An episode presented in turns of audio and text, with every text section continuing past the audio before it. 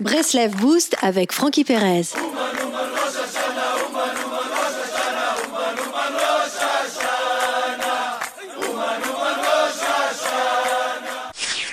En quoi Hachem a-t-il besoin de mon service divin? Qu'est-ce que cela lui change? Rabbeinu explique que celui qui affirme qu'Hachem se désintéresse de notre service divin est assimilable à un, athée. En effet, c'est c'est le but du monde que l'homme serve son créateur. C'est précisément pour cela qu'Hachem a, créé le monde, pour que des êtres de chair et de sang le servent, bien que vivant dans un monde purement matériel.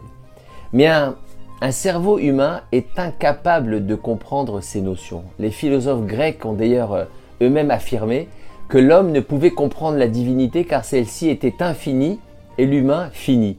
Notre cerveau n'est pas programmé pour comprendre des choses irrationnelles. En quoi réciter une bénédiction sur une pomme avant de la manger changerait le monde? En quoi cela créerait des, des changements dans le ciel? Nul ne peut le savoir. Pourtant, Hachem écoute cette bénédiction avec davantage de plaisir que le chant des anges dans le monde céleste. Hachem a créé des mondes entiers, mais pourtant, il se délecte à l'écoute d'une bénédiction sur une pomme. Notre monde matériel semble être le monde le plus déconnecté de Dieu, mais le nom de Dieu y est glorifié plus qu'ailleurs.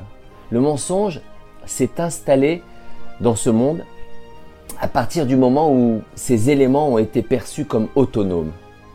Une plante pousse euh, via le mécanisme de photosynthèse. Mais qui a créé la photosynthèse si ce n'est Hachem? Ce qui est nécessaire, c'est de tout ramener à la gloire d'Hachem afin que son nom soit entier. Shabbat Shalom les amis.